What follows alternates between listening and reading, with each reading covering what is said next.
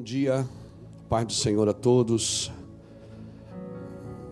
Eu vou dar um tempinho aí para você chamar todo mundo para ouvir a palavra. Todo mundo aí para ouvir o Evangelho. Enquanto isso, você chama todo mundo aí para ouvir o Evangelho. Nós vamos aproveitar esse momento que tem tanta gente em casa, né? Todo mundo está em casa e eu espero que logo, logo, né? As, pelo menos aqui em Santa Catarina, os decretos comecem a abrir algumas portas, né, senhor governador? Por favor, ajuda a gente. Faz alguma coisa aí, vamos abrir um pouco, né? Tá tão fechado, tudo tão fechado.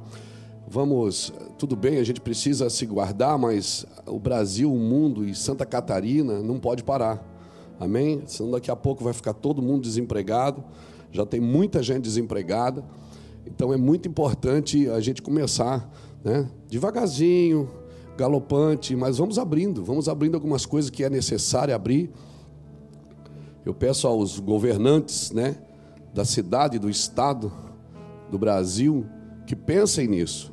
Pensem nisso porque é, a gente está lutando aqui com dois vírus, né? Que é o vírus, o Covid-19, daqui a pouco o desemprego, daqui a pouco é, as necessidades que vão bater na porta de todo mundo. Nós, como igreja, como disse o pastor Jacques aqui, a gente está se preparando para, né? Preparando, porque a gente não sabe quanto tempo, infelizmente, as ordens e as ordenanças estão na mão de poucos, né? As pessoas decidem pela vida dos outros, decidem assim é, poucos governam, poucos decidem por, pelo todo, e, e, nós precisamos ficar atentos a isso. Quero pedir aí então aos senhores né, que fazem as leis, aos senhores que governam sobre a cidade de Itajaí, sobre o, estado de Santa Catarina, que pensem nisso. Proteção, saúde é essencial, mas que também pensem né, nesse equilíbrio social que nós vamos precisar ter Amém? Vamos precisar, ninguém vai conseguir fugir disso. Graças a Deus, essa semana eu fui no mercado, estava aberto. Né? Daqui a pouco, algumas coisas que são prioritárias precisam começar a abrir. Né? Eu não estou falando isso por causa da igreja, não. Estou falando isso por causa das pessoas que passam é, necessidades e pessoas que trabalham durante a semana e ganham semanalmente e precisam de ajuda. Né? Então é isso. Está aí a nossa reivindicação às vezes dá certo a nossa reivindicação, né? Semana passada a gente estava pregando aqui e pediu ao nosso senhor, ao senhor presidente, que é, convocasse um jejum nacional e graças a Deus fomos ouvidos. Mandamos uma carta ao senhor presidente e ao seu gabinete e pedindo a um jejum, um jejum nacional, para que todo aquele que crê em Deus levante suas mãos no domingo. Então nós vamos estar é, jejuando nesse domingo. Alguém perguntou para mim, pastor, como é que é o jejum? O senhor falou que é para todo, irmão? Deixa eu falar uma coisa aqui para você. Para todo aquele que ama a Deus e tem fé nele. Vamos lá. Se, se a gente que é evangélico deixar um pouquinho a religião e se, se dedicar a, aquele dia ali ao jejum, à oração, jejum não é só parar de comer, jejum é, é, é ter fome por Deus. Né? Você, você fecha a boca naquele dia, ou, ou consagra durante o dia inteiro, ou, ou meio-dia. Alguém está perguntando assim, esses dias alguém me perguntou, ontem, pastor, o senhor vai jejuar? Claro, né, irmão? A gente faz uma convocação dessa e não jejua, aí não faz sentido. Aí as pessoas estão me perguntando, irmãos, eu tenho um padrão de jejum, naquilo que eu entendo biblicamente, e é esse padrão que eu vou viver. Agora eu posso pra, passar para você a hora que eu vou jejuar. Eu vou jejuar das 11 da meia-noite de, de hoje até a meia-noite de amanhã. Eu vou ficar às 24 horas. É o meu padrão, não é? Eu, eu jejuo assim, é assim que eu, que, eu, que eu me sinto bem. Agora você procura no seu organismo aí, o que é que você. Você consegue ficar o dia todo sem beber, sem comer? Fica. Você consegue ficar só sem comer, mas bebe água, bebe suco, né? Toma um suco verde, toma um suco de fruta. Glória a Deus. Você consegue? Você consegue ficar só meio-dia? Faz meio-dia. Você consegue ficar só duas horas? Daí eu vou orar por você, para Deus te abençoar também. Mas faz aquilo que você está sentindo. Alguém pergunta, pastor, mas o senhor falou que o jejum é para todo mundo. Sim, irmão, para todo mundo que ama a Deus, não é? Se o espírita ele, ele deixar por um momento as suas oferendas e se dedicar a Deus, Se o católico deixar por algum momento a idolatria e, e, e, adorar a Deus, se o evangélico deixar por algum momento a religiosidade e adorar a Deus, irmãos, Deus está chamando a nossa atenção, só não vê quem não quer. Estude as palavras, estude as profecias das Escrituras, de Mateus 24, de Lucas 21, de Apocalipse. Estude as profecias. Você vai se, se deparar com situações como essa que nós estamos vivendo. Talvez não seja já a grande tribulação, talvez não sejam os princípios das dores, talvez a gente esteja vivendo só as primeiras contrações, mas tudo faz parte tudo faz parte, que a economia seria abalada. Então, e, e tudo que está acontecendo faz parte. Tem um, tem um cenário se instalando, tem um cenário nascendo nesses dias, não é? Mas eu, eu vim aqui hoje pregar o Evangelho, eu quero me dedicar a, a essa manhã à pregação do Evangelho, mas tinha que falar desse jejum para você, porque é, as pessoas estão me perguntando como é que eu jejuo. Jejum, irmão, é um. É um é, é, tem que gerar fome. Jejum não é só parar de comer. Tem que gerar fome no seu espírito pela presença de Deus. Tem que gerar fome no seu espírito pela glória de Deus. Amém? E, e, nós estamos debaixo de uma profecia. Eu estava examinando as escrituras, a, as histórias ontem, e ontem eu deparei com uma história, antes de ontem, com a história de um dos pastores, né, de, que já está na eternidade, pastor David Wilson que tem uma igreja na Times Square, em, em Manhattan, em Nova York. Eu já estive nessa igreja há uns seis, sete, talvez oito anos atrás. Eu estive nessa igreja em Manhattan. O pastor David Wilson não estava lá. Ele estava em viagem, mas os seus pastores estavam lá, a gente assistiu um culto lá. Esse homem foi um homem que trouxe muito alinhamento para Manhattan e para as gangues de Nova York. Foi um homem muito usado por Deus para apaziguar a cidade de Nova York.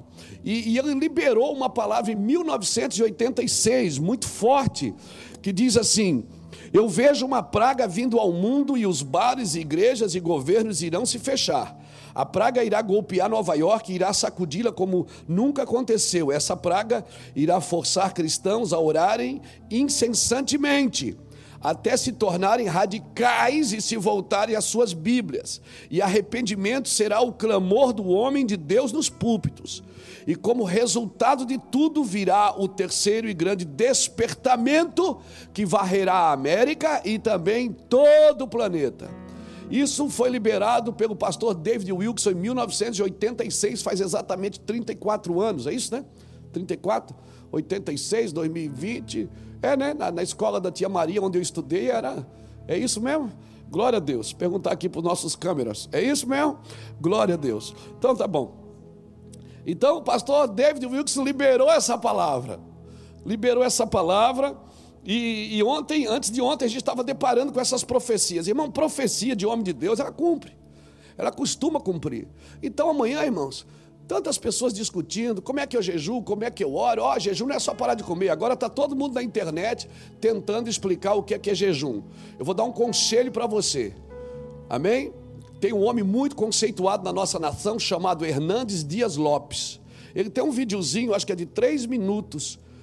Irmão, pastor Hernandes Dias Lopes traz um entendimento sobre jejum clássico. Muito bom, muito gostoso de ouvir. Né? Então, se já tem um pastor com um homem desse que já fala sobre jejum, para que, que eu vou falar tudo de novo? É só você baixar o vídeo do pastor Hernandes Dias Lopes lá, entra lá é, é, no canal dele depois, e você vai ver o jejum lá que ele ensina. Prático, conversando. Pastor Hernandes Dias Lopes é um homem de muita paz, de muita integridade, de muita sobriedade. E ele, ele ensina ali muita coisa boa sobre o jejum. Amém? E aqui nós vamos aprender sobre o jejum. Irmãos, primeiro eu quero pedir para você. Quero pedir para você. É, o pastor Jacques deu uma pincelada aqui, falou sobre isso exatamente. Nós estamos juntando alimentos aqui, porque é, não estamos distribuindo ainda, não tem como ainda né, distribuir, mas a gente está preparando uma equipe grande aí para começar a, a, nas próximas semanas a distribuição. Mas nós estamos arrecadando alimento. Amém? Os jovens aqui da igreja, os adolescentes estão nas ruas, nos mercados e, e, e levantando, é, levantando, irmãos, levantando, indo nos mercados e levantando alimentos para que nos próximos dias a gente tenha o que dar aos nossos irmãos. É, tem muitos irmãos, como eu disse, não só aqui, mas em toda a cidade de Itajaí, em todo o Brasil, né? Irmãos que trabalham e que ganham por semana. Aquele irmão que trabalha, às vezes ele não é nem fichado em algum lugar, ele não tem, não é, a sua carteira não é assinada, ele faz um, aquilo que a gente chama no, na cultura brasileira de bico, né? Ele faz, ele faz um bico. Então ele vai lá por semana, ganha uma oferta, passa no mercado, no sábado já faz a compra da casa, e esse irmão ele está sem trabalhar faz 21 dias. Então nós precisamos cuidar dessas pessoas. Amém?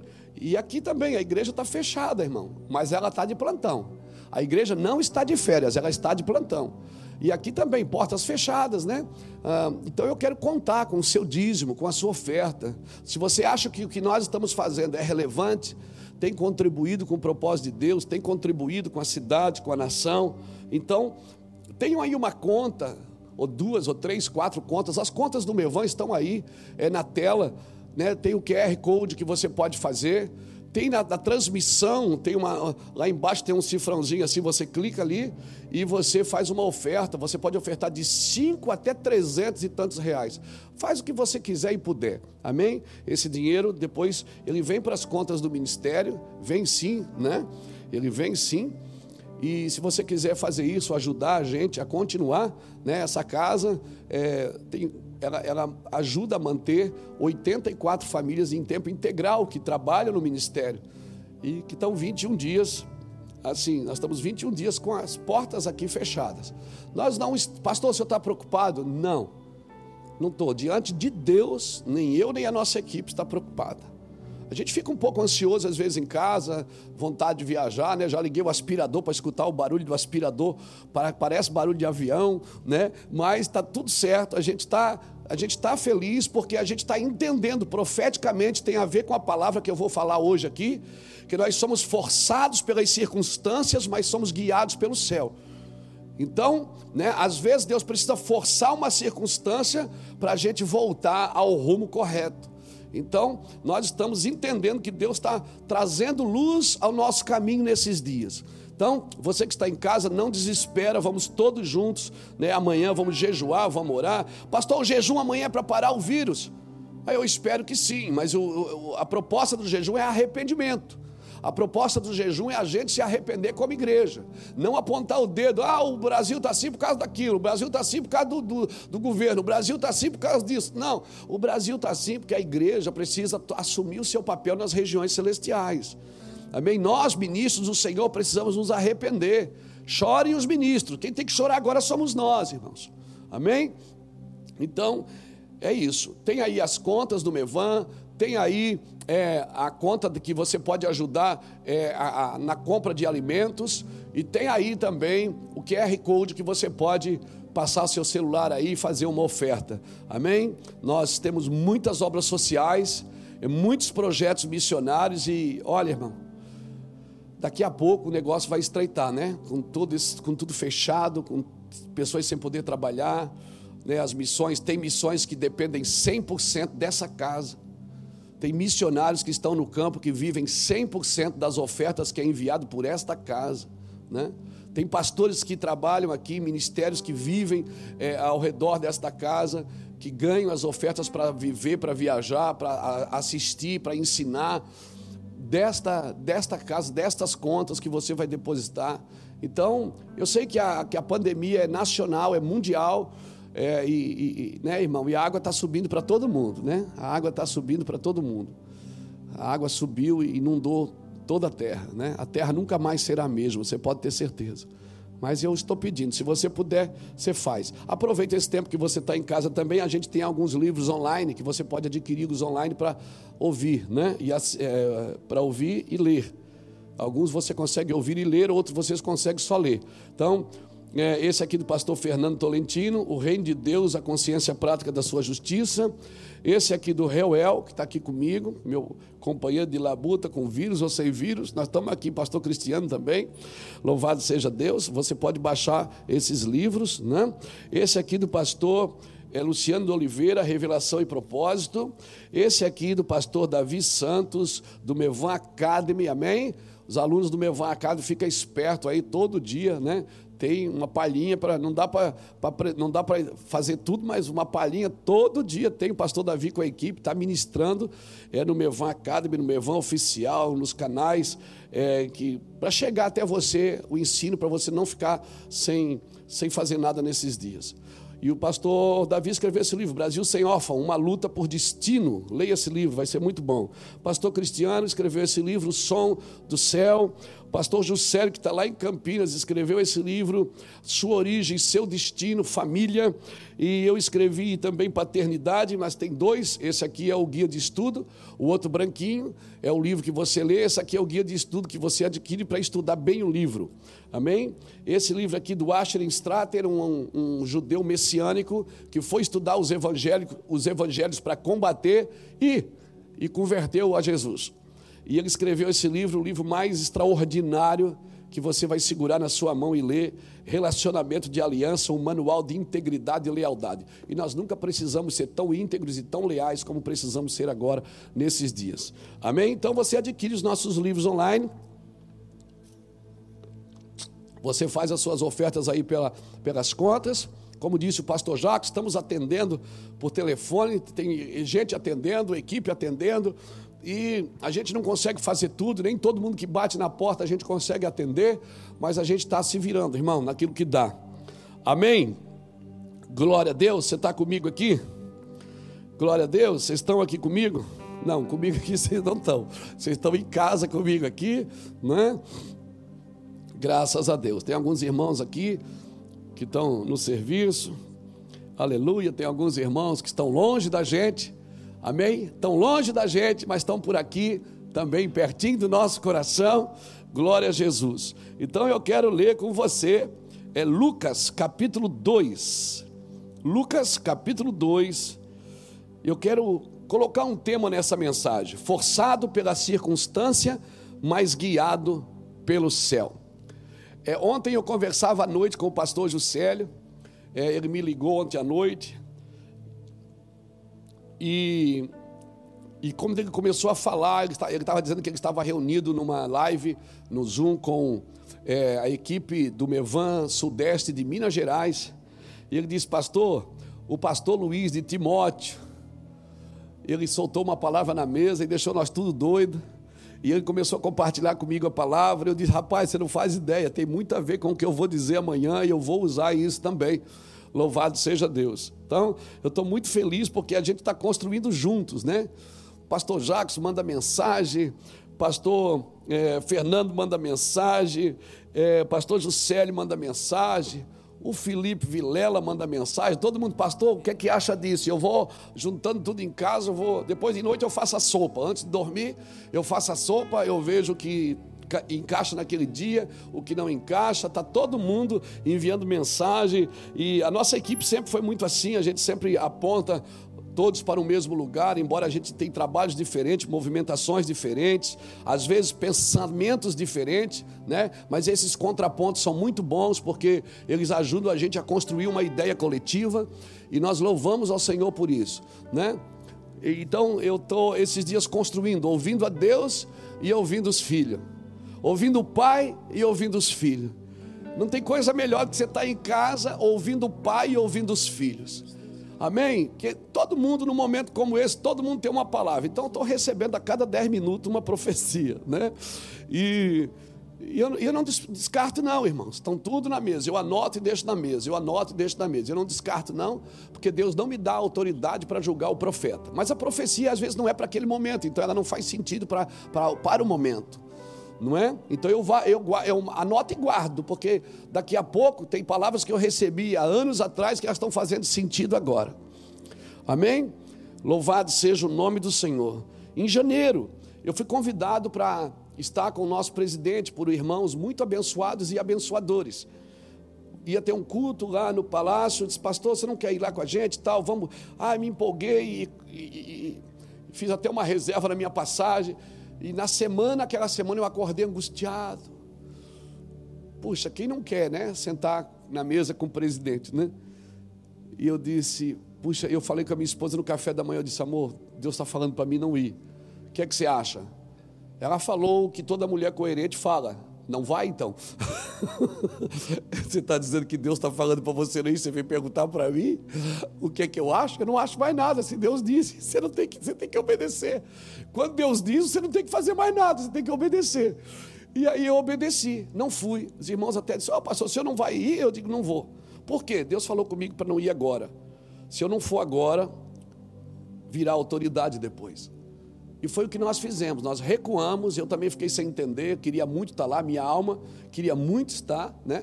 Ia ser uma reunião de muitos pastores, de, de muitos governantes. E eu recuei, fiquei em casa, fiquei triste. Eu digo, oh Deus, quando é as coisas boas, o só, parece que o Senhor só deixa eu participar de coisa ruim. Quando é coisa boa, o Senhor não me chama, o Senhor não permite eu ir. E o Senhor disse: Não é agora. Só essa que é a palavra de Deus, não é agora. Vai chegar um momento. E eu acredito, irmãos, que no momento Deus então trouxe uma palavra ao nosso coração para esse jejum. E eu sei que isso não é só mérito meu, porque eu não sou pastor sozinho nessa nação. Tem muitos homens e mulheres de Deus que Deus levanta em intercessão. Eu sei que tem muita gente que Deus tem chamado para esses dias. E nós estamos muito felizes porque Deus está alinhando o seu corpo. Amém? E, e, e numa, numa situação dessa, irmãos, tem homens de montes e homens de vales. Sempre vai ter os homens de montes e os homens de vales. Os homens de montes são aqueles que estão no céu, direto, estão no céu direto. Mas os homens de vales, não, eles sobem e descem. Ou seja, ora eles estão com Deus, ora eles têm que ministrar diante do povo. Horas eles estão com Deus e horas eles estão no meio de gente. Quem está no vale está sempre no meio de gente. E gente é gente, irmão. Gente pensa diferente, gente tem religiões diferentes, gente tem pensamentos e vive situações diferentes. Então, você tem que trabalhar nesse cenário, né? Nesse viés entre monte e vale. Você tem que ser prudente, porque você tem que discernir aquilo que é para você e Deus, para Deus ministrar em você e aquilo que é para Deus ministrar através de você no vale para os outros. Então, é um cuidado que a gente prefere é deixar na mão de Deus. E, e a gente tem aprendido o quê? Que o que difere o remédio do veneno é a dose. Então, o que difere o remédio do veneno é a dose. Se você for lá comprar um remédio, mas se você tomar muito dele, também te mata. Amém? Então, é, é, um cuidado que a gente precisa ter. Achaste mel? Come o que te basta, para que porventura de, tu não te fartes dele e venha vomitar depois. Então, às vezes as pessoas vivem numa espiritualidade que é difícil, você fica pensando, cara, eu nunca vou chegar nesse lugar, eu nunca vou conseguir entrar nesse lugar. Mas quando chega um momento desse, não tem o que dizer. Por quê? Porque espiritualizou e tem que ser espiritual mesmo. Se você é espiritual, você tem que espiritualizar. Mas quando você está em um vale, no vale você tem que dar respostas. No vale você tem que ter uma palavra de diretiva. E, e eu vou ser franco para você, irmãos. Eu acho que quanto mais humanos nós somos agora, mais espirituais nós vamos nos tornar. Eu acho que gente, o negócio agora é ser humano, é entender a situação da humanidade. E, e, não é, e não é só eu vou, eu, eu não vou só, eu não estou só em casa orando. Eu estou orando, escrevendo e agindo. Nós precisamos orar e, e buscar uma direção e agir. Amém? E, e nós temos que cuidar, porque um, um, numa situação dessa surgem muitos ensinos. E, irmãos, e um falso ensino neste momento, um falso ensino vai gerar uma falsa conduta. Se nós começarmos a ouvir falsos ensinos, falsas profecias para esses dias, nós vamos ter dificuldade para viver uma conduta correta nesses dias, amém? Então, nós temos que tomar cuidado, porque quando um líder não tem o que dizer, a manipulação é o que você usa para liderar quando você não sabe para onde Deus está indo, para onde Deus está apontando. Então, como você não sabe para onde Deus está apontando, porque você não tem vida com Deus, você tem que criar um caminho, e esse é perigoso. Muitos caminhos podem ser criados agora. Então, qual é, pastor, para ser coerente, resume em duas palavras para mim: obediência, sobriedade. Seja obediente, obedeça a voz de Deus, obedeça a voz de Deus e ande ande no equilíbrio da lei dos homens. Obedeça. Se é para obedecer, vamos obedecer. Ah, mas vai acabar o mundo. Não vai, irmão. O mundo não é de empresário, o mundo não é de político. O mundo é do Senhor e o Senhor entregou aos filhos dos homens. Amém? Nós estamos esperando a restauração de tudo. Convém que o céu retenha até que venha a restauração de tudo. Virá uma restauração de tudo. Amém? Talvez a dispensação da graça nos próximos dias não sei, talvez a dispensação da graça nos próximos dias a gente pode perder ela. A gente pode perder ela, mas nós temos que andar na dispensação de Deus. Há quem diga que a dispensação da graça acabou, agora é juízo. Eu não sei, não tenho clareza de tudo. Então o que, é que a gente vai fazer? Vamos ser equilibrados, sóbrios, coerentes. Vamos ouvir a Deus. Estamos obedecendo? Estamos, embora não concordamos. Eu vou falar sério, não concordo que a igreja não pode ter um cultinho, irmão. Sou pastor, eu não concordo com algumas coisas que tem que estar fechado nesse momento. Mas eu não quero desobedecer, por quê? Porque eu não quero ser incoerente nesse momento. Agora, eu não concordo, minha alma grita. Minha alma grita, eu estou todo dia batendo na porta de Deus, dizendo: Deus, por que isso? Por que aquilo? Por que aquele outro? E o Senhor só tem dito uma palavra: sobriedade sobriedade, sobriedade, equilíbrio, sobriedade. Amém? Não, não use de manipulação para liderar nesses dias, porque manipulação é o que usa um líder quando ele não sabe para onde eu estou indo. Um líder que não sabe para onde Deus está indo, ele usa de manipulação para levar as pessoas aonde ele acha que Deus está indo.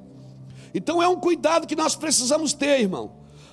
Uma coisa que você precisa aprender: sua vida não é sua. Sua vida é tudo que você pode dar ao outro.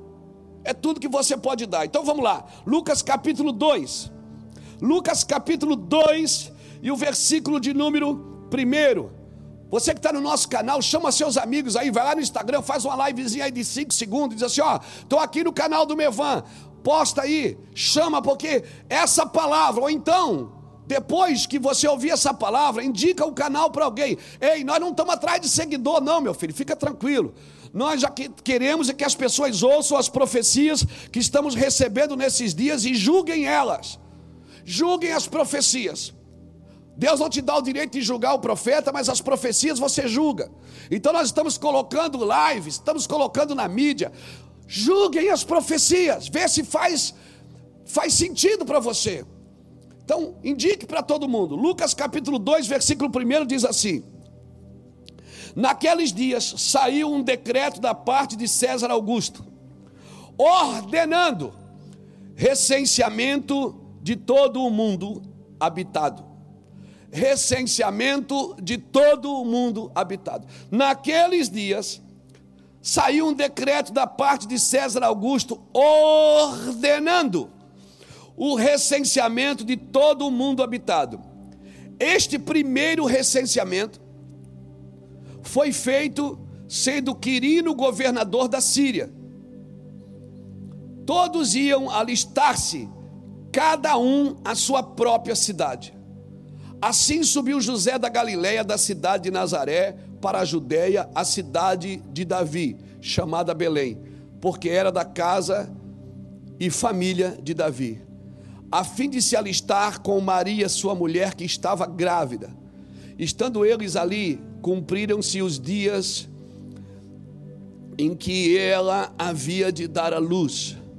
E ela deu a luz a seu filho primogênito, envolveu-se em panos e o deitou numa manjedoura, porque não havia lugar para eles na hospedaria. Uau, uau, uau, uau. Obrigado, Jesus, pela tua palavra. Estende a mão para cá, você que está em casa, estende a mão para cá. Ô câmera, segura uma mão com a câmera aí, a outra você estende a mão para cá. O pessoal que está aqui na mídia, o pessoal que está aqui no trabalho, no louvor, vem para cá, estende a mão, abençoa a minha vida. Pai, em nome do Senhor Jesus, eu submeto meu coração à tua vontade, submeto a minha vida à tua vontade. Sim, Deus, sim, Senhor. Sim, Senhor, sim, Senhor. Ori amandara laba shere bekantara labara labara labara. Shere le mantara labara laba shori andara labara. She cantara labara la. Shere le mandara labara laba shori alara. Receba essa palavra em nome de Jesus Cristo. Aleluia. Oh, aleluia. aleluia.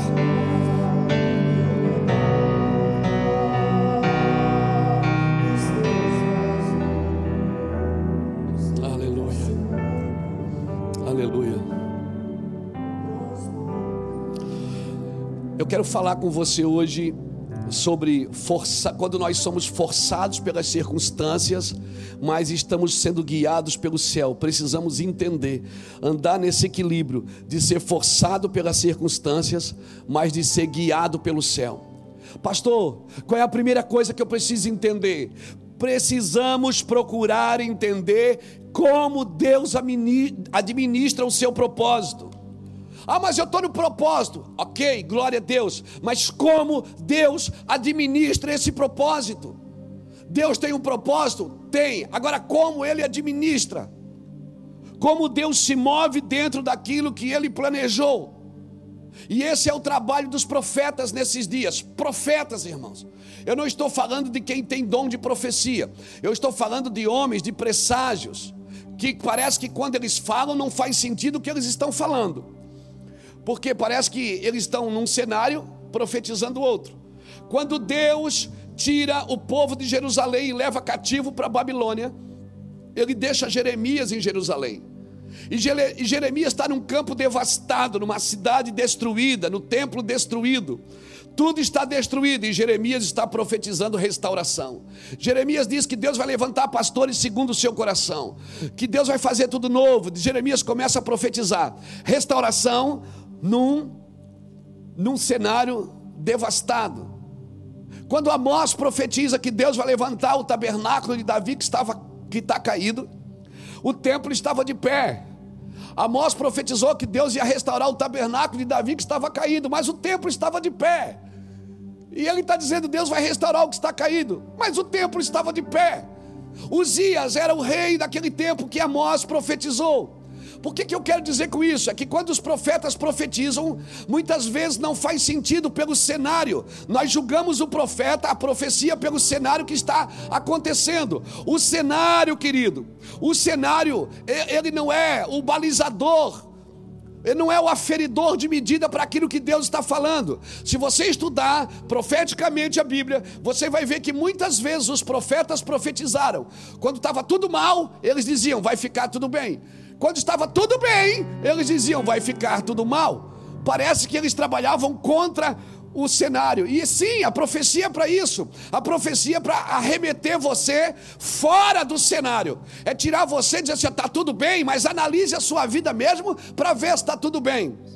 Está tudo mal, mas olha para dentro de você, vê se Deus não está restaurando você num, num tempo de caos. Então, preste atenção na profecia, mesmo que você não acredite nela agora mesmo que você não acredite. Quando Deus falou para Sara que ela ia ter um filho, ela riu.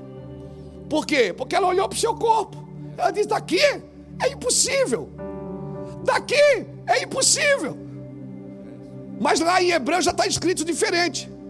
Diz que Sara creu. Ela riu na hora, mas depois ela creu. Talvez o que nós estamos declarando nesses dias você não acredita, claro. O cenário é de morte, Luiz Hermino está dizendo que vai restaurar. O cenário é de, de luta, profetas estão dizendo que vai vir um tempo de colheita. Cara, ninguém está plantando, como é que vem colheita? Está tudo fechado, como é que vem colheita? Eu quero que você aprenda que o cenário do caos arrasta você para o cumprimento profético. Então aprenda, precisamos procurar entender como Deus administra seus propósitos, e esse é o trabalho do profeta. Qual é? É o trabalho de examinar com cuidado o que vai acontecer e discernir o tempo e a ocasião daquilo que vai acontecer. Existe existe duas esferas invisíveis que Deus está trabalhando nesses dias. Deus trabalha no invisível, só no invisível. Por que, que Deus trabalha no invisível? Porque é no invisível que existe o possível. O possível não habita no visível, ele habita no invisível. No visível, o que habita é o impossível. Se você quer viver o possível de Deus, você tem que ver o invisível. Fé é crer nas coisas que se esperam, é a certeza. Você não está vendo, mas você está esperando. Né? A esfera superior a, esfera, a primeira esfera invisível, existe duas delas. A primeira esfera invisível é os céus. Você está vendo o céu? Você vê o terceiro céu? Você está vendo a eternidade? Não, mas existe. A outra esfera invisível que existe, que Deus trabalha, é dentro do seu interior. Você consegue se ver por dentro? Você consegue se ver por dentro, Reuel? Não, mas tem uma esfera invisível aí. E Deus trabalha no interior. Ele diz: Filho meu, dá-me o teu coração. Olhe para o céu, da onde vem o seu correr. Ele está sempre apontando você para as esferas invisíveis. O Senhor sempre está tirando você de uma esfera visível e apontando você. Ele está dizendo para você, ele manda você olhar, presta atenção. Ele diz: atentai para as coisas que são do alto, não para as coisas que são da terra. Ele diz: presta atenção no invisível de cima. Ah, e depois ele diz: presta atenção no invisível de dentro. Olha para você, olha para dentro de você. E Paulo aprendeu isso. Por isso que ele foi ao terceiro céu. Por que, que Paulo foi ao terceiro céu? Porque ele aprendeu a olhar para dentro. Paulo foi no terceiro céu porque ele aprendeu a olhar para dentro. Ele disse: Nós temos um tesouro no vaso de barro. 2 Coríntios capítulo 4, versículo 7, Paulo diz: Nós temos um tesouro no vaso de barro. Em tudo eu sou atribulado, mas não angustiado, perseguido, mas não abatido, perplexo, mas não desanimado. Paulo está dizendo: as coisas que acontecem fora de mim não definem quem eu sou aqui dentro. Quando ele começou a entender ele por dentro, Deus então disse: Agora que você entendeu você por dentro, eu posso trazer você aqui em cima. E para um homem começar a olhar para dentro, que é que ele tem que fazer, Mônica? O que é que Deus tem que fazer com ele, Reuel? Para um homem começar a olhar para dentro, Deus tem que parar ele. Para um homem começar a olhar para dentro, o que é que Deus tem que fazer com ele? Tem que parar ele. Esse stop de Deus, irmãos, foi para você olhar para dentro, para a esfera invisível, para a primeira esfera invisível de Deus, Deus pegou a eternidade e colocou aonde? No coração do homem. Aonde a Bíblia diz que está instalado o reino dos céus. Não está aqui, não está ali. Lucas 17, 20. O reino dos céus está dentro de vós. O que é que Deus está dizendo? A hora que você aprender a olhar para dentro de você e ver o que tem aí dentro é muito maior do que o que tem aqui fora, então eu posso te trazer aqui para cima e eu posso te mostrar de uma visão celestial. Todo caos não pode parar o que eu já planejei. Ah, meu Deus! Meu Deus! Teu Espírito é a luz em mim, habita em mim o Teu Espírito. Por isso que o foco de Deus sempre foi dentro de nós, porque Ele examina o coração do homem para retribuir a obra dele dentro do homem. Por isso Jesus, por isso que Deus ele trabalha numa esfera invisível, porque é no campo invisível que habita o possível. No campo visível habita o impossível. Se você querer no visível, você não consegue viver o impossível. Mas se você é transladado para dentro de você, sim, você vai ver o impossível acontecer. Sim. Uh! Então Deus parou tudo. Para quê? Para a gente olhar para o fundamento, Jackson. Agora deixa eu falar para nós, pastores. Hoje é café de pastores, então deixa eu falar para os pastores. Aí, pastor, a igreja está fechada. Espera aí. Irmão, quem tinha a igreja fundamentada em Deus e na família, perdeu só o movimento. Quem tinha a igreja fundamentada em Deus e na família, perdeu só o movimento. Quem tinha a igreja fundamentada só no movimento, perdeu tudo. Mas agora, mas agora, você tem a chance de recuperar o fundamento de novo, que é Deus, família, igreja. Quando a gente perdeu o fundamento Deus e família, ficamos só na igreja, o que é que Deus fez? Vou fechar aquilo que está roubando eles de mim e da família. Deus fecha a igreja. Ah, foi o governador. Meu irmão, o coração do rei está na mão do Senhor. Deus move ele para onde quiser. Quando Deus quer trabalhar na igreja, quando Deus quer cumprir a profecia, Deus levanta Augusto César para criar um decreto para empurrar o um menino para Belém. Quando Deus quer que a profecia se cumpra, até Augusto César é usado por Deus para o menino nascer no lugar certo, onde a profecia diz que ele tinha que nascer. Então, todo esse decreto que está mexendo com o mundo inteiro, está colocando todo mundo no lugar que precisa estar. Para aquilo que vai nascer, nascer no lugar que precisa nascer. Você está me entendendo, Reuel? Eu estou doido para voar. Ninguém está aqui para dar um glória. Dá um glória tu, Jacques. Dá um glória, Jackson. Dá um glória, Mica. Dá um glória, Felipe. Glória a Deus. Dá um glória, Mônica. Pelo menos vocês aqui, gente. Dá um glória em casa. Tá me ouvindo? Dá um glória em casa. Ó, oh, recuou aqui. Até Augusto César é usado por Deus para empurrar você para o ambiente que você precisa estar, para prestar atenção naquilo que você está gerando. Porque, diga para alguém que está do seu lado, diga para alguém que está do seu lado, vai nascer. Vai nascer. E, nessa, e na hora do parto, até Augusto César ajuda. Então fica tranquilo com os decretos. Descansa. Des, diga, descansa. Descansa. Amém? Descansa, fica tranquilo, deixa Deus funcionar. Então, quem tinha a igreja fundamentada em Deus na família perdeu o movimento, mas está fundamentado em Deus na família, voltou para casa.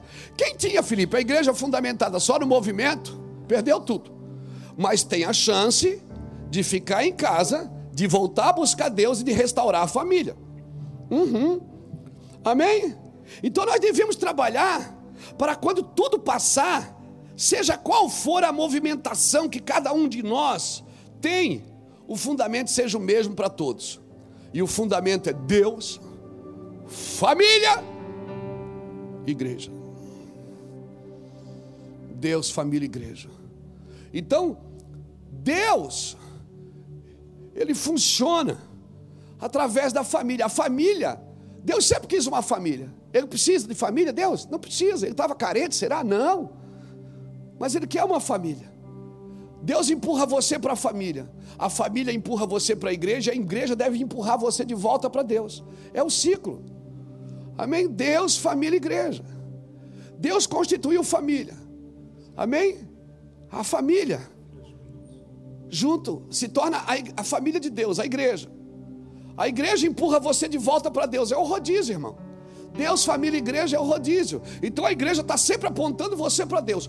Quando a igreja para de apontar as pessoas para Deus, aí Deus tem que parar a igreja. Para tudo. Parou tudo, mas a igreja é essencial, irmão. A igreja é essencial nesses dias. Então nós temos duas provisões liberadas nesses dias para nós. Uma, uma para o arrependimento e a outra para a distração. Então eu estou vendo que muita gente parou, mas não parou continua distraído. Parou de funcionar na igreja, mas está tentando funcionar na internet. Alguns têm sim capacidade, têm o que dizer, mas muitos não têm. Muitos não têm. É a ansiedade de falar, é a ansiedade de botar para fora. Então, deixa eu te falar uma coisa. Nós devemos trabalhar para quando tudo isso passar, a nossa movimentação esteja firmada em Cristo e na família. E nós estamos vivendo as duas provisões nesses dias: o arrependimento e a distração. E, e eu escolho que porta que eu vou abrir aqui, meu irmão. Eu escolho uma vida de arrependimento ou uma vida de distração. E, e, e eu vejo que muitos de nós paramos o funcionamento, mas não paramos as intenções. Temos que parar as intenções, irmãos. Irmão, a pior coisa que pode acontecer na vida de um homem é Deus entregar você suas, aos seus próprios desejos, às suas próprias vontades. Então, esse dia de arrependimento, esse dia de jejum é para mim olhar para mim. Não é para mim, eu não estou orando pelo Brasil para o vírus ir embora simplesmente. Quem sabe, esse, sabe quando que esse vírus vai embora? Quando o Brasil acordar e buscar Deus. Amém? Jejuar amanhã não é só ficar sem comer. Esse jejum não é para promover o nome do Luiz Hermínio. Não, meu nome está escrito na mão do Senhor, está escrito nas regiões celestiais. Esse jejum não é para promover a igreja evangélica. Esse jejum, irmão, sabe para que, que ele serve? Para a gente olhar para dentro. Para a primeira esfera invisível que Deus quer que eu olhe. Porque se eu olhar para a esfera invisível e eu ver que a glória de Deus habita aqui, que a santidade de Deus quer mudar meu comportamento, que a palavra de Deus quer me tirar da minha arrogância, da minha ambição, da minha prepotência, quer me tornar um homem mais maduro, mais singelo, mais homem, mais amoroso, mais carinhoso. Ah, tá cantando renova, é isso mesmo? Tá cantando aí? Então vai. Porque tudo que há dentro de mim, necessita ser mudado, Senhor. Porque tudo que há dentro do meu coração necessita mais de ti. Esse é o nosso clamor nesses dias. Renova-me, Senhor Jesus. Já não Põe quero ser É, igual. é isso mesmo, já não quero ser igual. Renova-me, Senhor Jesus. Põe em mim teu coração. Põe em mim teu coração,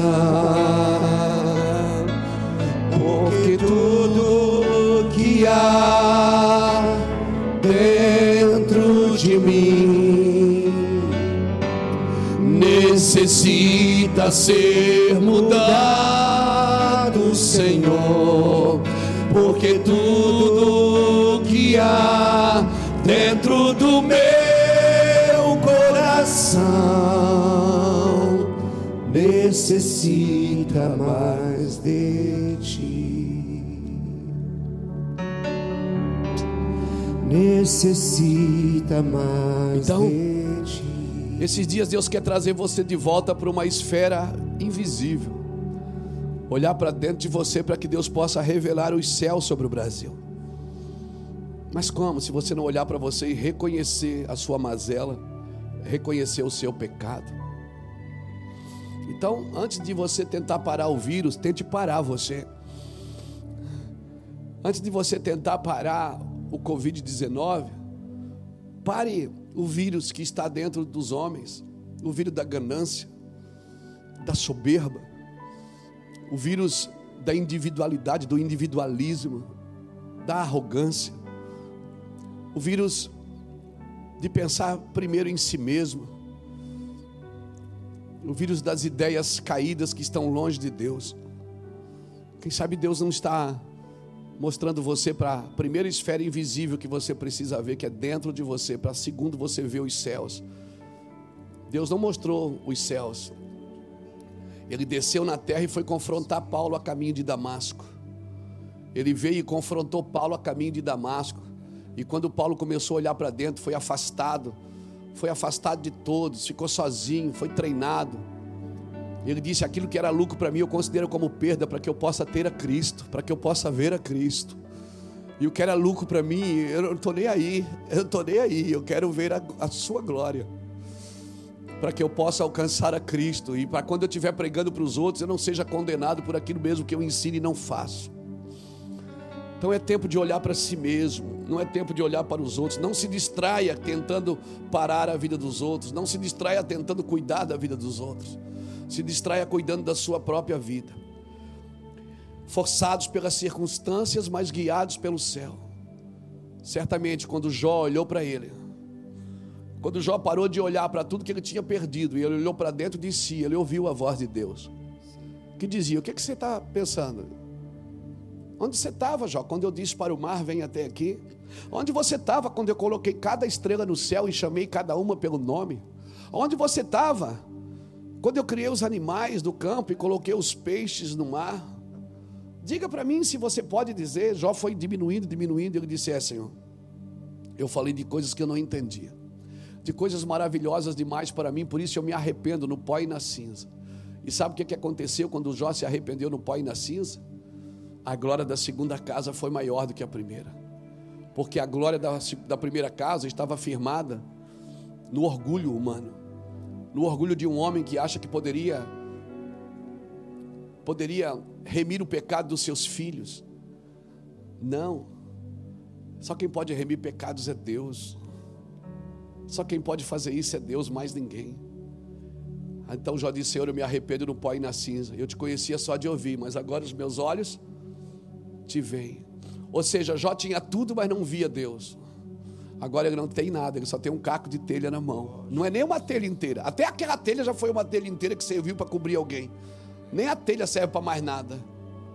Era um pedaço de telha na mão de um de um mendigo, deitado no pó e na cinza.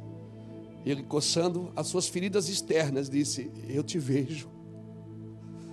Eu estou te vendo porque eu estou olhando agora para dentro de mim.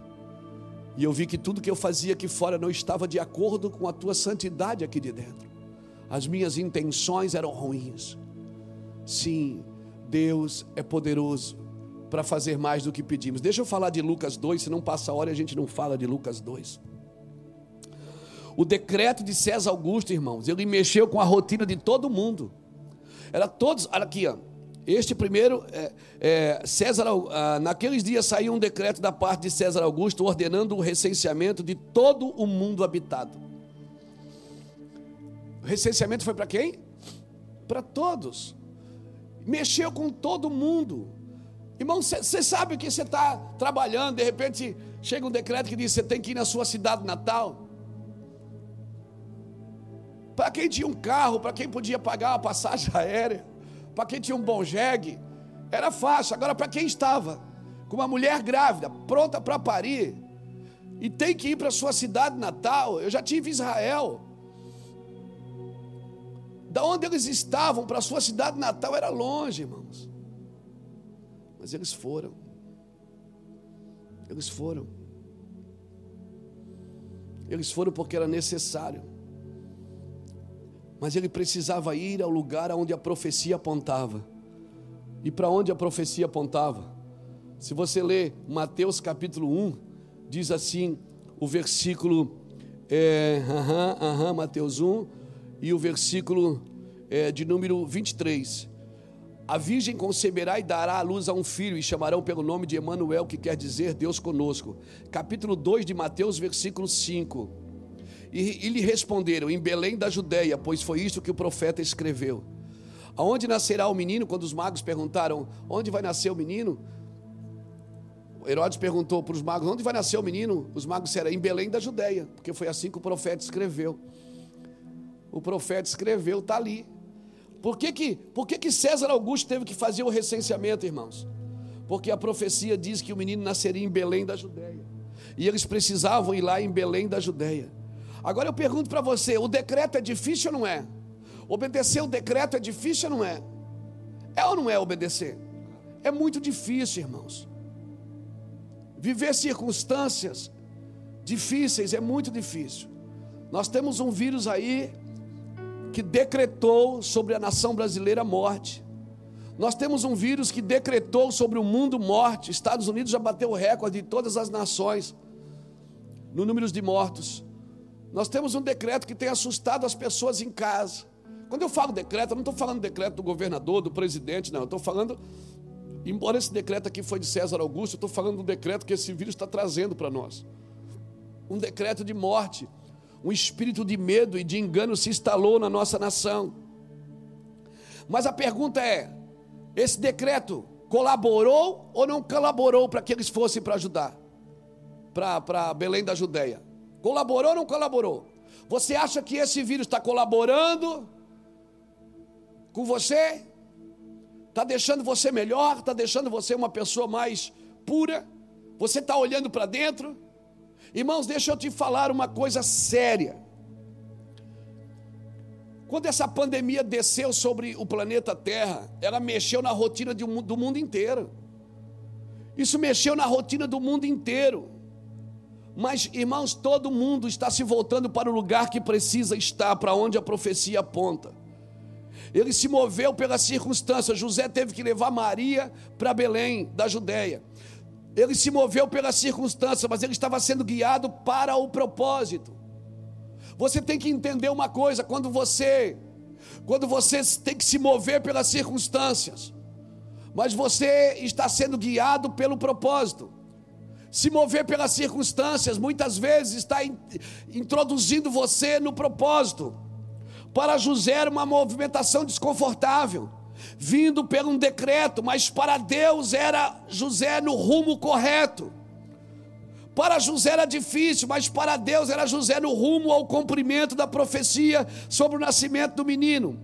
Nós lemos lá em Mateus, no capítulo 2, e o versículo 5: Eles lhe responderam em Belém da Judéia, pois foi isto que o profeta escreveu. Se você ler Mateus capítulo 1, 2, 3 e 4, por oito vezes você vai ver Mateus dizendo: E isso aconteceu para que se cumprisse, e a morte dos meninos aconteceu para que se cumprisse o que fora dito, e Jesus nasceu em Belém da Judeia para que se cumprisse o que fora dito. Os profetas apontavam as escrituras para Jesus, a Torá aponta para o Messias, tudo que está escrito aponta para ele, o que foi, o que é e o que há de vir, aponta sempre para ele, por isso eu digo: Acorda, Brasil, para Deus. Acorda para Jesus Cristo. Amém. Se volte ao Senhor, se volte para dentro. Não adianta agora ir fazer oferenda. Não adianta. É, escuta, não adianta você vir com o envelopezinho da oferta e colocar no altar. Não adianta agora você acender uma vela para o seu santo. Não adianta agora você ir fazer uma, uma oferenda. Nem na mesa branca, nem na preta, nem na amarela, nem na azul. Não adianta agora você ir fazer um despacho na esquina, é, no vale, no rio, na cachoeira. Não adianta adianta, porque nada que você fizer aqui fora vai apontar para você aqui dentro. Deus parou todo o funcionamento de fora para você olhar para dentro. Olhe para dentro de você e veja se a sua vida está de acordo com a vontade de Deus. Veja se o que você está vivendo, dizendo, fazendo, olhando, está de acordo com a profecia que Deus tem para você. Pastor, mas eu não sei qual é a profecia que Deus tem para mim. Claro, você tem que ouvir a Deus. Enquanto você ficar dando oferta para tentar ser livre do pecado, enquanto você fizer despacho para tentar ser livre do pecado, enquanto você acender uma vela para tentar ser livre das suas responsabilidades, Deus está parando tudo, irmão, está parando tudo, e estamos pedindo e clamando: se voltem a Deus, ao único Deus, Criador dos céus e da terra, e em Jesus Cristo, seu Filho, porque ninguém vai ao Pai a não ser por Ele. Se voltem a Deus. Isso não tem a ver com a religião evangélica. Isso tem a ver com o que a Bíblia diz, com o que a Torá diz, com o que as Escrituras dizem, que os pergaminhos dizem, que os profetas disseram. Leia, leia Mateus 24, leia Lucas 21, leia Apocalipse, leia a Bíblia de capa a capa. Tudo vai apontar para Jesus. E o próprio Jesus, o próprio Jesus, a própria mãe de Jesus, foi vítima de um decreto mas até o decreto de morte empurrou ela para a profecia. Então todas as coisas cooperam para o bem daqueles que amam a Deus e andam segundo o seu propósito. Tudo está cooperando para o bem. Mas para quem anda no bem, tudo está cooperando para aqueles que andam, para aqueles que amam e andam segundo o seu propósito. As circunstâncias, o caos está empurrando você para dentro para o lugar invisível em Deus. Então não adianta, irmão. Para tudo. Não adianta fazer oferta. Bota, vou botar uma oferta aqui para Deus levar a gente do vírus. Vou fazer uma oferta pelo vírus. A oferta pelo vírus é você, crucificado com Cristo. Amém? Não, não é hora de acender vela para ninguém, não é hora de fazer despacho para ninguém. Você, na sua religião aí que acredita nisso, é hora de você olhar para dentro de você, para sua família. Viu? Não adianta, não adianta. Nada que você fizer aqui fora pode roubar você daqui de dentro. Nada. Não adianta. Nada que você faça aqui fora vai tirar você do propósito. Ou melhor, vai levar você para o propósito. Só quem pode levar você para o propósito é Deus. Agora a pergunta é: para José era uma movimentação desconfortável, vinda por um decreto, mas para Deus era José no rumo ao cumprimento da profecia sobre o nascimento do menino. Era ou não era? Era ou não era? Puxa, Maria, vou ter que te levar lá em Belém. Como que a gente vai, José? Eu estou grávida. Não sei, nós temos que ir. Mas que difícil. Está difícil, mas é. Nós temos que ir. Eles precisavam estar no lugar que a profecia apontava. Então o que, é que eu faço, pastor? Para tudo. Para para a sua religião. Para, para. Quem sabe as suas crenças não estão levando você para o lugar invisível em Deus. Para tudo e olhe para as profecias.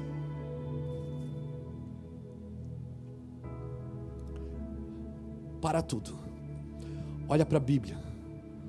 Olha para a Torá, olha para as Escrituras, olha para o Verbo. Olha aqui. Aqui você vai descobrir. Viu? Governadores, presidentes, prefeitos, líderes governamentais, do executivo, do judiciário, do legislativo. Olha para a Bíblia. Olha, não é só para ler, é para entender, é para receber a revelação do que está escrito. Viva a sua vida em família pela palavra. Viva a sua vida na empresa pela palavra. Viva a sua vida no gabinete pela palavra. Viva a sua vida no esporte pela palavra. Viva a sua vida na arte pela palavra. Viva a sua vida na religião, se você quer, pela palavra. Porque o que não está na palavra não faz sentido. Por isso Deus está parando todas as nossas crenças, todos os nossos movimentos, todos os nossos funcionamentos, para que a gente se volte para aquilo que diz as Escrituras. Leia a palavra. David Wilson profetizou isso em 1986. Ele profetizou isso. Que nós haveríamos, haveria uma fome pela palavra de Deus, Joel. Uma fome pela sua palavra que o homem ia buscar Deus desesperadamente pela sua palavra. Ou oh, a Bíblia diz que passa o céu e passa a terra, mas a minha palavra. E o Senhor falou que haveria fome. Amós fala isso. Amós capítulo 8, versículo 11. Diz que virá uma fome sobre a terra e não é fome de pão e não é sede de água, mas de ouvir a palavra de Deus. Andariam errantes de mar e mar procurando a palavra. Ah, mas você vai encontrar a palavra se você olhar para dentro de você. Então eu te peço, amanhã, não clame pela sua religião. Não clame pela sua igreja, pela sua seita. Não clame pelos seus, pelas suas ofertas. Clame ao único Deus verdadeiro. Olha para dentro de você e diga: Deus, quem sou eu? O que o Senhor quer realmente de mim? O que o Senhor quer que eu veja? Porque eu acredito, Senhor, que toda essa pandemia está me empurrando para você.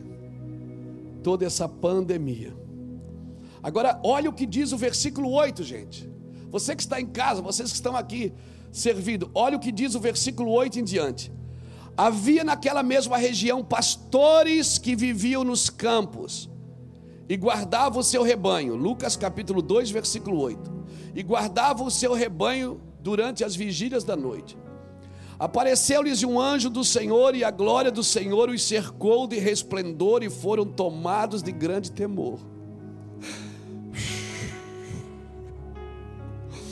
E o anjo lhe disse: Não temais, eu vos trago novas de grande alegria, que será para todo o povo. Não é só para a igreja, não, é para todo o povo. Você pensa que essas boas novas é só para você, igreja evangélica? Não é, é para todo o povo. O que está nascendo é para todo o povo, o que está se manifestando é para todo o povo. Na cidade de Davi vos nasceu hoje o Salvador, que é Cristo, o Senhor. E isto vos servirá de sinal: achareis o menino envolto de panos e deitado numa manjedoura. No mesmo instante apareceu o anjo, uma multidão. Neste mesmo instante apareceu com o anjo uma multidão dos exércitos celestiais, louvando a Deus e dizendo: Glórias a Deus nas maiores alturas, paz na terra entre os homens a quem ele quer bem. Ausentando-se deles os anjos para o céu, disseram os pastores uns aos outros. Disseram o quê? Quem disse?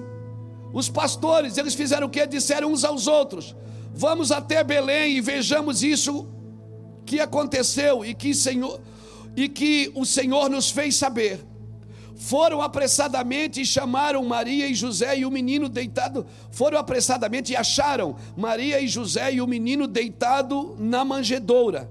Vendo-o, divulgaram a palavra que acerca do menino lhe fora dito. Todos os que ouviram maravilharam-se do que os pastores lhe diziam. Uau! Deixa eu falar aos pastores. Hoje é café de pastores. Pastores, o cenário é de caos? Não tem mais. Pastores, o cenário é de caos? Não tem mais. Mas, pastor Luiz, o que é que Deus está fazendo? Deus está parando. Então eu vou dizer para você, pastores, para as movimentações de vocês, essas movimentações de rebanho.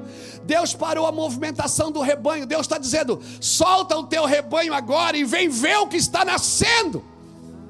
Deus fechou o templo para dizer: solta o teu rebanho agora e vem ver o que está nascendo. Sim, não é hora de você cuidar só do seu rebanho. É hora de você prestar atenção no que está nascendo. Na cidade de Davi nasceu o Salvador. Eu quero pegar esse texto de dois mil anos atrás e aplicar aqui no Brasil hoje.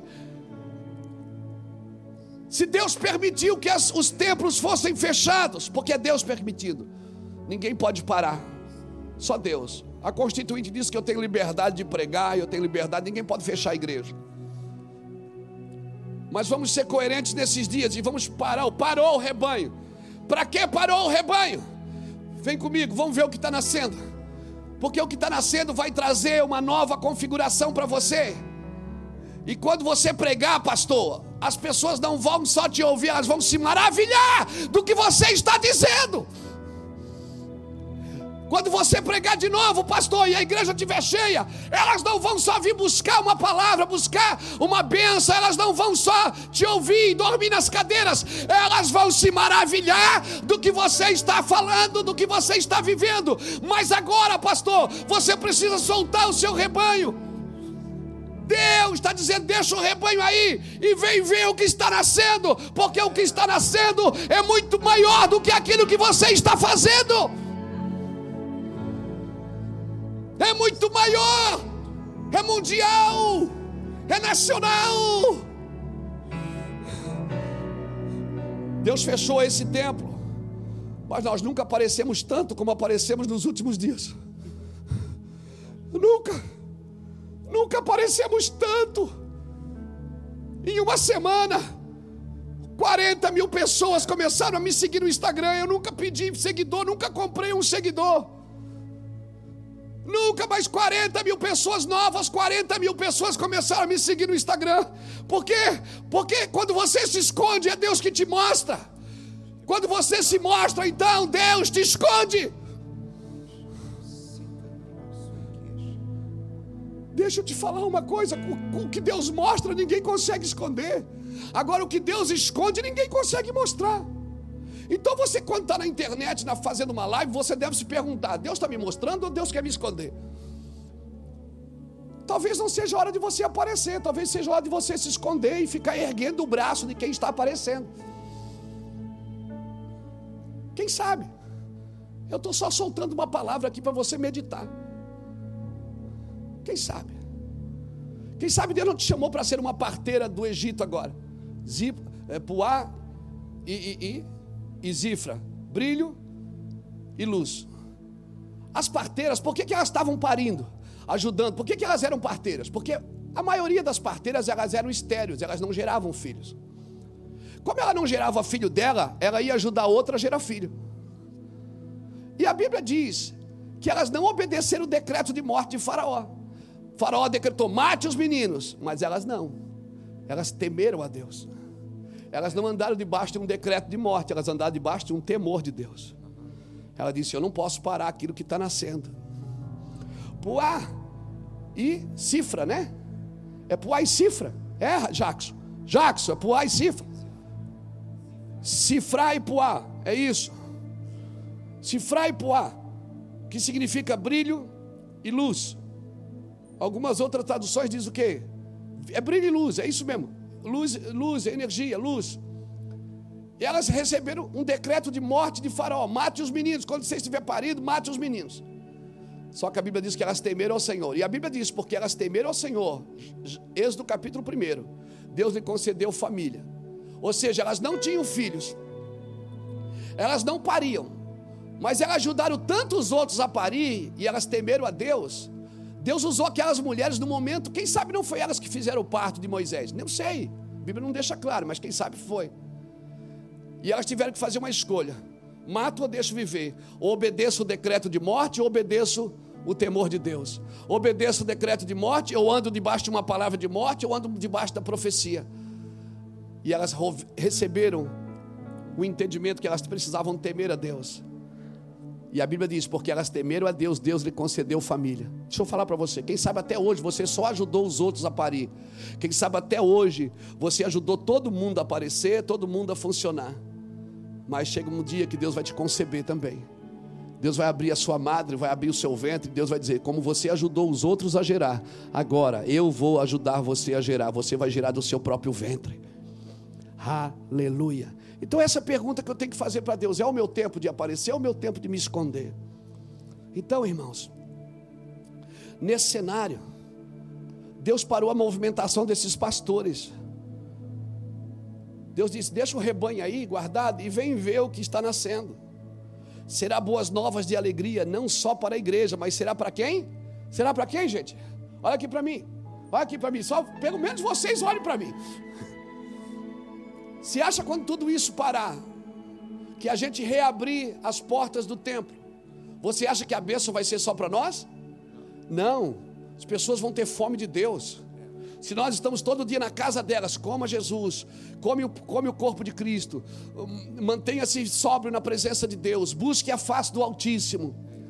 Estou todo 24 anos aqui, irmão, servindo ao Senhor, nessa casa, 19 anos. 19 anos pregando a mesma coisa. Parem tudo e vivam a vida com Deus. Parem tudo e vivam a vida com Deus. Aí a gente não parou, Deus parou a gente. Glória a Jesus. Então, essa movimentação do rebanho precisou parar para a gente ver o que estava nascendo na terra, porque o que está nascendo será boas novas de alegria, que não é só para a igreja, mas será para todo o povo. Os pastores estavam ali cuidando do rebanho. De repente, os céus se movem, buscando a atenção deles. Não, eu vou ler de novo isso aqui. Isso aqui eu preciso ler de novo. Meu Deus, eu vou até anotar isso aqui. De repente os céus se movem. Você está ali. Ô, ô, ô, ô, Felipe, a gente estava fazendo alguma coisa errada cuidando do rebanho? Não. Mas o céu se moveu. Quando o céu se moveu, você tem que soltar tudo que você está fazendo. O céu se moveu para chamar a atenção daqueles pastores que estavam só cuidando do rebanho. E Deus falou: vem cá, deixa o rebanho aí, está guardadinho. Vem aqui, vem aqui. De repente os céus se movem buscando a atenção deles, eles tiveram que largar o rebanho por um momento. Diga, meu Deus, essa cadeira está vazia. Diga para o irmão que está do seu lado: é só por um momento que você largou o rebanho. Descansa, Descansa. é só por um momento. Amém? Você, largou o rebanho só por um momento. Amém? Vai, vai, vai voltar, fica tranquilo. É só para ver o que está nascendo é só para ver o que está acontecendo. Amém? Os pastores estavam cuidando do rebanho, de repente os céus se movem, buscando a atenção deles. Eles tiveram que largar o rebanho por um momento para se voltar para aquilo que estava nascendo. Então eu vou repetir: todas as circunstâncias empurravam para um cumprimento das profecias. Todas as circunstâncias empurravam para o cumprimento das profecias. Agora, deixa eu, deixa eu ler um outro texto aqui. Mateus capítulo 2. Vamos lá em Mateus. Você já viu que José e Maria foram levados pelas circunstâncias para cumprir a profecia? Os pastores tiveram que soltar o rebanho para cumprir a profecia? Vamos ver aqui agora. Capítulo 2 de Mateus. Tendo Jesus nascido em Belém da Judéia, no tempo do rei Herodes, vieram uns magos do Oriente a Jerusalém e perguntaram: Onde está aquele que é nascido rei dos judeus? Vimos a sua estrela no Oriente e, vieram, viemos adorá-lo. Quando o rei Herodes ouviu isto, alarmou-se com ele e com ele toda Jerusalém. E convocando todos os principais sacerdotes e os escribas, o povo perguntou-lhes: onde havia de nascer o Cristo? Eles lhe responderam: irmão, quem é que pregou para os sacerdotes? Quem é que falou para o sacerdote onde ia nascer o Cristo? As escrituras diziam que o Cristo ia nascer em Belém. Os sacerdotes tinham essa palavra. Versículo 4: E convocando todos os principais sacerdotes e os escribas do povo, perguntou-lhes: onde havia de nascer o Cristo? E os sacerdotes sabiam onde ele ia nascer. Sacerdotes disseram para Herodes: Ó, oh, vai nascer em Belém, que a profecia diz isso. Eles lhe responderam: Em Belém da Judeia, pois foi isto que o profeta escreveu. E tu, Belém, terra de Judá, de modo nenhum és menor que os governantes de Judá, pois de ti sairá o guia que apacentará o meu povo Israel. Então Herodes chamou em secreto os magos e inquiriu deles exatamente acerca do tempo em que as estrelas apareceu. Enviando-os a Belém, disse-lhes: Ide, perguntai diligentemente pelo menino. Quando achardes, avisai-me, para que eu também vá e adore. Vamos lá, deixa eu ver aqui. Primeiro, José e Maria foram empurrados pelas circunstâncias para cumprir a profecia. Depois, os pastores tiveram que soltar o rebanho para cumprir a profecia. Agora, os magos. Os magos estão sendo guiados.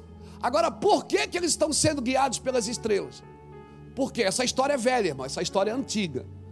Lá em Daniel capítulo 2, quando Nabucodonosor liberou uma sentença que nenhum mago, nenhum mago, nenhum mago adivinhava o sonho de, de, do, do Nabucodonosor. Então ele mandou matar todos os magos, todos os adivinhos. E entre eles estava Daniel. Daniel era um sábio. Então, quando esse decreto chegou do Nabucodonosor, né, na Babilônia, para toda a Babilônia, matar os magos. Daniel, quando chegou na porta de Daniel, Daniel disse assim: mandou um recado: diga, diga para o rei, para ele me dar alguns dias, que o Deus dos céus hein, vai revelar o sonho do rei. Depois de alguns dias, Daniel entra no templo, no palácio, e não espera nem o rei contar o sonho, tá? O rei não contou o sonho para Daniel. Daniel disse: Rei, o sonho do senhor é esse e a revelação é essa. Uau! E a Bíblia diz assim: ó, e por causa disso, porque Daniel interpretou o sonho de Nabucodonosor, os magos foram preservados. Quando esses magos foram preservados, sabe o que aconteceu? Eles começaram a estudar sobre o Deus de Daniel. Começaram. Eles eram metidos com astronomia, não astrologia, mas astronomia. E eles começaram a estudar as, leis, as leis da, talvez da física, eu não sei como é que eram os estudos naquela época. Eles começaram a estudar as estrelas, começaram a estudar isso, estudar aquilo. E foram passando de geração em geração. Porque, por que, que eles se interessaram pelo Deus de Daniel? Porque o rei, o Deus de Daniel poupou eles. E eles se interessaram e começaram a estudar e foram passando de geração em geração. Chegou uma época que eles descobriram que tinha uma estrela que apontaria o nascimento do Ramachia, do rei dos judeus. Então eles chegaram em Jerusalém achando que todo mundo sabia. Por que, que Deus oculta as coisas dos sábios, dos entendidos e revela aos pequeninhos, o Reuel? Por quê? que Deus oculta as coisas dos sábios e dos entendidos e mostra aos pequenininhos, aos Zé Mané? Por quê? Porque Deus não revela aos religiosos, Deus revela aos interessados. Os sacerdotes sabiam onde o menino ia nascer, mas não sabiam que o menino estava nascendo, que já tinha nascido.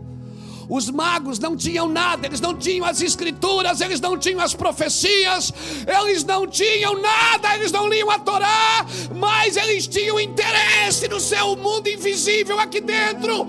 Eles olharam para dentro e viram que o interesse eles tinham interesse pelo rei que nasceria. Aleluia! Não pense que a sua religião vai salvar você. Seja você quem for, não pense. Deus se revela aos interessados, não aos religiosos. Você pode saber tudo sobre Jesus e mesmo assim não conhecê-lo. Você pode saber tudo sobre Deus e mesmo assim não conhecê-lo. Quem sabe Deus está parando tudo para você conhecer. Aí os magos chegaram. Como eles não tinham entendimento, porque eu digo entendimento nesse assunto, eles tinham um estudo que apontava para eles um interesse que já vinha de anos passados dos seus antepassados que foram salvos por um homem da Babilônia chamado Beltesazar, que segundo o nome era Daniel. E eles se interessaram por aquele Deus de Daniel. E eles foram estudar sobre o Deus de Daniel, foram buscar. Porque se Deus é criador, a criação revela quem Ele é. E a Bíblia diz isso no Salmo 19: que os céus proclamam a glória de Deus e o firmamento anuncia as obras das suas mãos. Um dia faz declaração do outro dia, sem linguagem, sem fala, mas ouve-se a sua voz. Eles não tinham as escrituras, Felipe, eles não tinham as profecias, mas eles tinham a criação. E a criação apontou eles para Deus. A criação levou eles até onde o menino nasceria. Eles não tinham certeza de onde o menino nasceria Aqueles que tinham a certeza, os sacerdotes tinham a palavra que apontava, que dizia: Olha, o menino vai nascer em Belém, assim diz as Escrituras. É. E, os, e, e Herodes, muito sábio, muito inteligente, muito perspicaz, né? Muito manipulador. Ele chamou os magos, ó, oh, é, parece que vai nascer, né? parece que nasceu, né? Oh, faz o seguinte, quando vocês achar o menino, mostra para nós, traz aqui para a gente ver quem é o menino. Aqueles homens foram guiados pela criação. Tem gente, irmão, que está sendo guiado pela criação até achar o Criador. O Criador está se mostrando nesses dias. Então Deus está te chamando, você que adora a criação, à procura de, do Deus verdadeiro. Você que adora o mar, a estrela, você que adora é, o sol, você que adora a lua.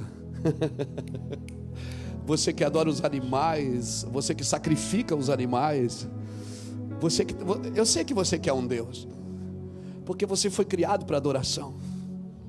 Mas quem sabe você não está apontando para o Deus errado. E amanhã, no dia de jejum, você vai olhar para dentro de você e vai dizer: Deus, me mostra para o Deus certo. Me revela quem é o Senhor, o Criador dos céus e da terra. Mostra para mim quem o Senhor é. Eu não quero mais ser guiado pela criação, eu quero ser guiado pelo Criador o Verbo que se fez carne e habitou entre nós. Vimos a sua graça, a graça do unigênito. Sim. Sabe qual foi o problema dos magos? É que eles tinham a estrela certa para os guiar, mas eles tinham a pessoa errada para perguntar. Eles perguntaram para a pessoa errada. Eles perguntaram para a religião o que estava acontecendo. A religião não sabia dizer. Ela sabia, ela tinha uma profecia, mas ela não tinha como dizer aonde a profecia se cumpriria ou melhor, não, eles não sabiam que estavam vivendo uma realidade presente. Eles tinham uma profecia, mas ainda estavam presos a ela quando a realidade presente estava acontecendo naqueles dias. Então você que tem fome de Deus, pergunte para as pessoas certas. Amém? Você que está sendo guiado, guiado pela criação e aí você quer ser guiado pelo quer ser guiado pelo Criador? Eu vou repetir, você que está sendo guiado pela criação, mas quer ser guiado pelo Criador, pergunte às pessoas certas. Deus vai mostrar para você as pessoas do caminho. As pessoas erradas podem te tirar do propósito, mesmo que você tenha fome de Deus, mesmo que você tenha prazer de estar com Jesus. E foi aqueles magos que viram, não foi Anás e Caifás, foi os magos que viram, né? As pessoas acham que é três magos porque eram três presentes, mas não eram três magos, certamente devia ser mais. Tinha três presentes: óleo, né? incenso, ouro e mirra. Eram três presentes. Não significa que eram três magos, poderiam ser muito mais. Eu acredito que eram mais. Mas não foi Anás e Caifás que viram, não foi os sacerdotes que viram na, o, o, o menino deitado ali. Quem viu foi os magos. Os magos. E nós vamos ter tanta surpresa nos próximos dias. Quem sabe Deus vai se revelar aos magos, pastor Fernando. E os sacerdotes estão chorando porque a igreja está fechada. Quem sabe Deus está se revelando aos magos e os sacerdotes estão chorando porque a igreja está fechada. Eu também estou chorando, estou triste. Queria que a igreja estivesse aberta, queria ver. Todo primeiro sábado aqui tem pelo menos duas mil pessoas aqui. Mas você está em casa nos assistindo e recebendo essa palavra. Não pense que eu estou lutando contra as nossas igrejas e os nossos pastores. Não, eu também quero a igreja aberta.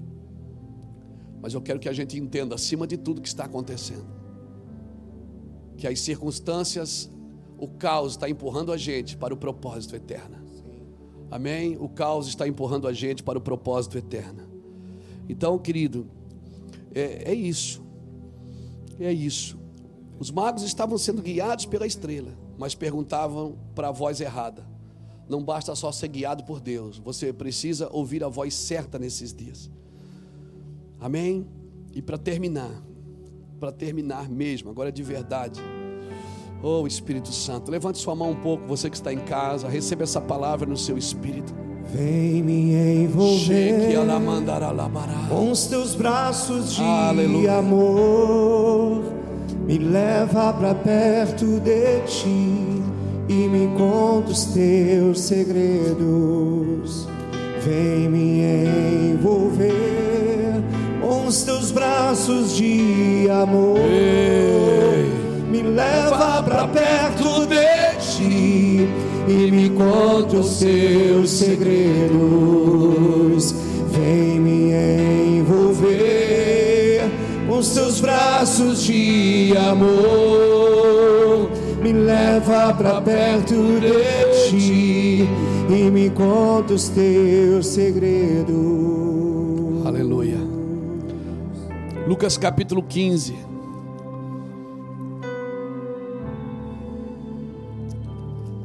E o versículo de número. Vamos ler o 7.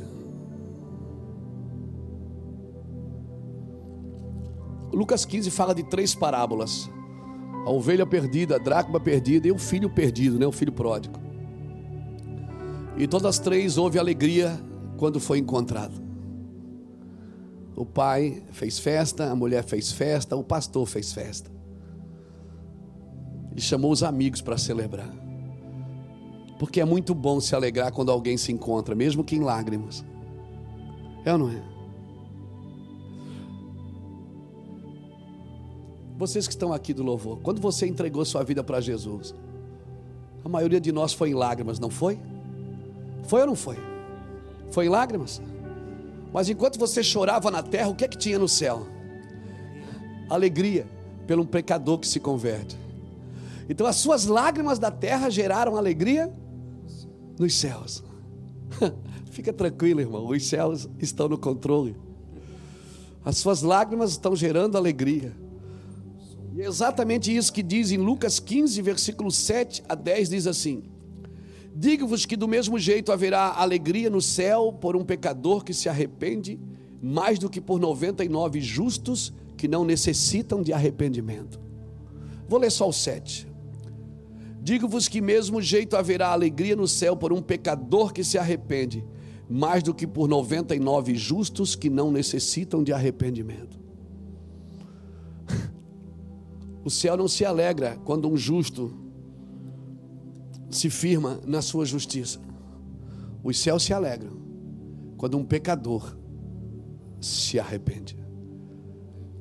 Né? Agora, eu, não, eu posso olhar para você e dizer assim, é, mas o Reuel não está arrependido.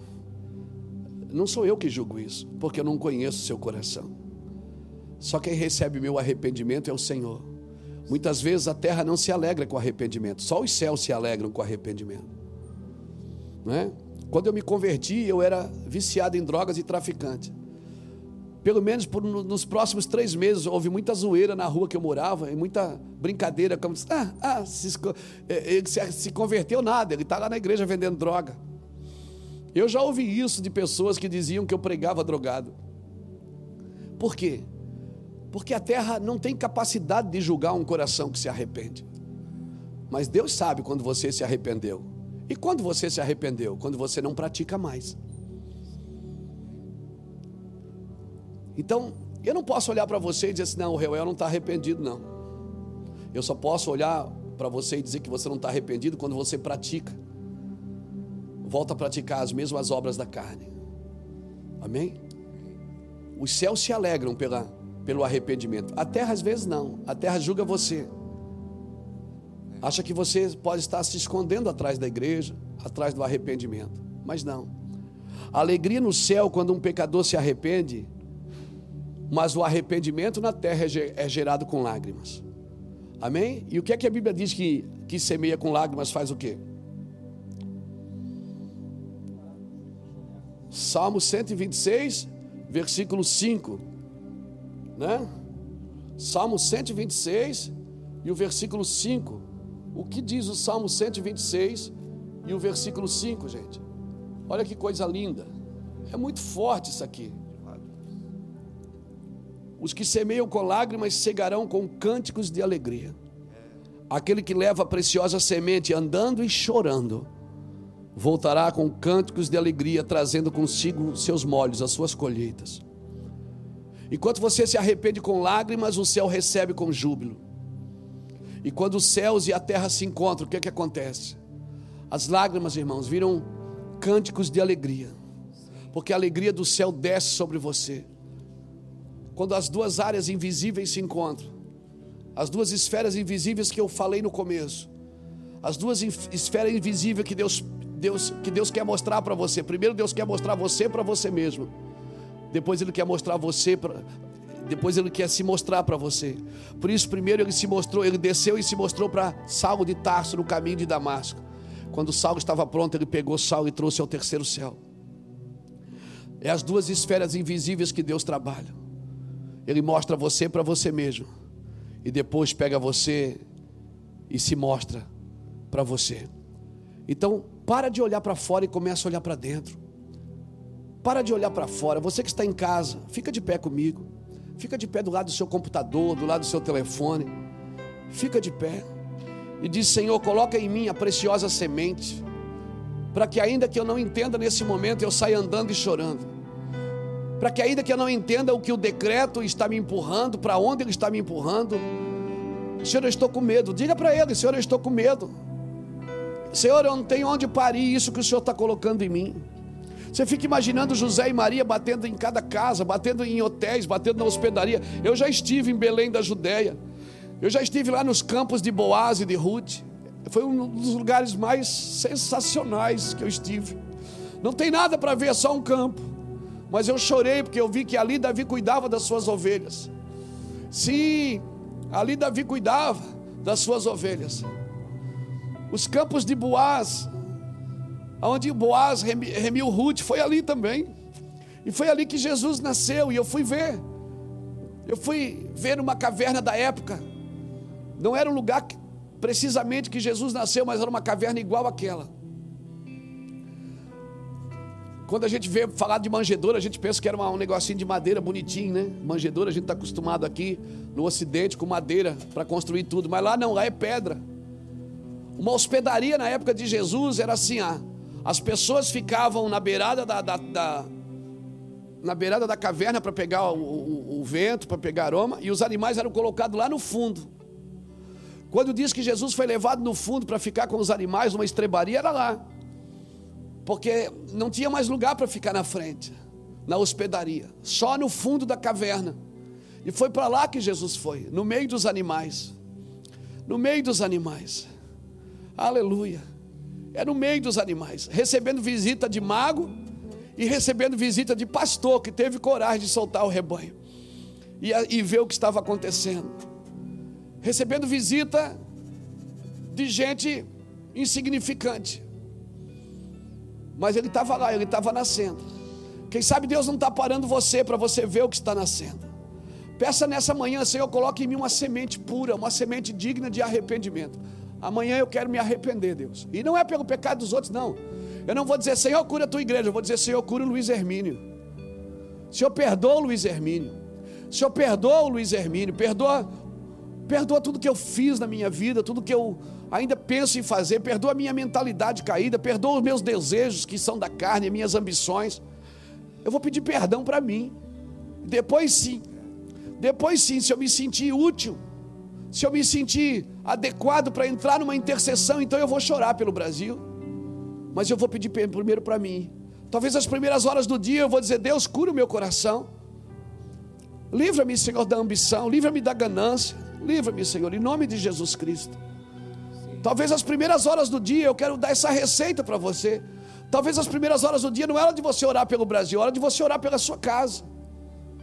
Porque vai nascer, irmão vai nascer. O Brasil está gerando um filho chamado justiça que começa pela sua casa. A criança já está no nascedouro, já está, já virou, a criança já virou, ela está encaixada para nascer. E quando uma criança vai nascer, não tem jeito, você não consegue empurrar ela. Você, Maria teve que parir numa estrebaria, ela teve que parir ali, e ela teve que ficar ali não tinha lugar, não tinha lugar adequado, porque ela tinha que ficar ali, porque ela, está, ela entrou em trabalho de parto, e quando entramos em trabalho de parto, não tem mais o que fazer. Brasil, entramos em trabalho de parto.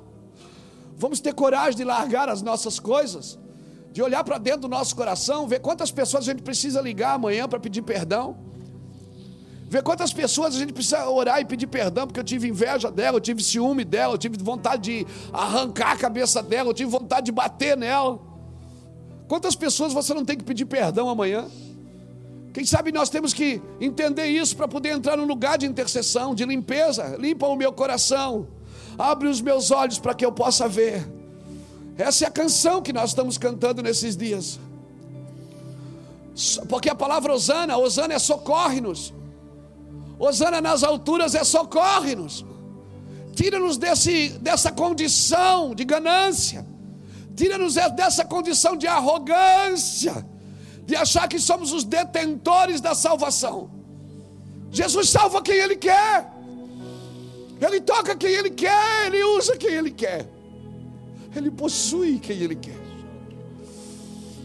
Essa é a canção que nós temos cantado nesses dias. Eu queria pedir para vocês cantar ela de novo, por favor. Quebra o meu vaso, está cantando?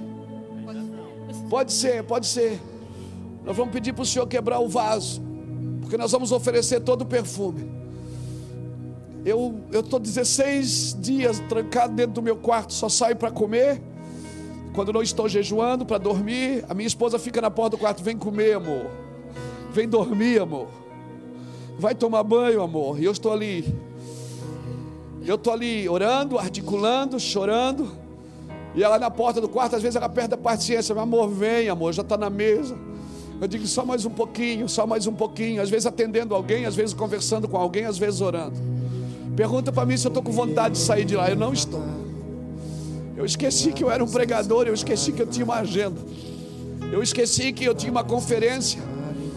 Eu esqueci que semana que vem 12 mil pessoas estariam aqui em Itajaí. eu esqueci. Os livros que a gente mandou fazer estão ali no estoque, as camisetas estão ali. Todo mundo se preparou para o evento e Deus diz: Eu vou preparar vocês para me acharem. Eu vou preparar vocês para me encontrarem.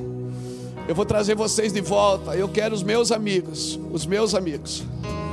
Deus disse: Eu vou chamar os meus amigos, os meus amigos, todos aqueles. Faça isso, quebre o vaso a partir de hoje à noite, a partir de amanhã. Quebre, quebre o vaso. Vamos jejuar e orar. Vamos buscar a Deus acima de tudo e acima de todos. Não é o slogan do nosso presidente? Vamos buscar Deus acima das religiões, acima das intenções, acima de todos os reis da terra está o nosso Senhor. Vamos buscar o Senhor amanhã, dia e noite, noite e dia, até que Ele venha.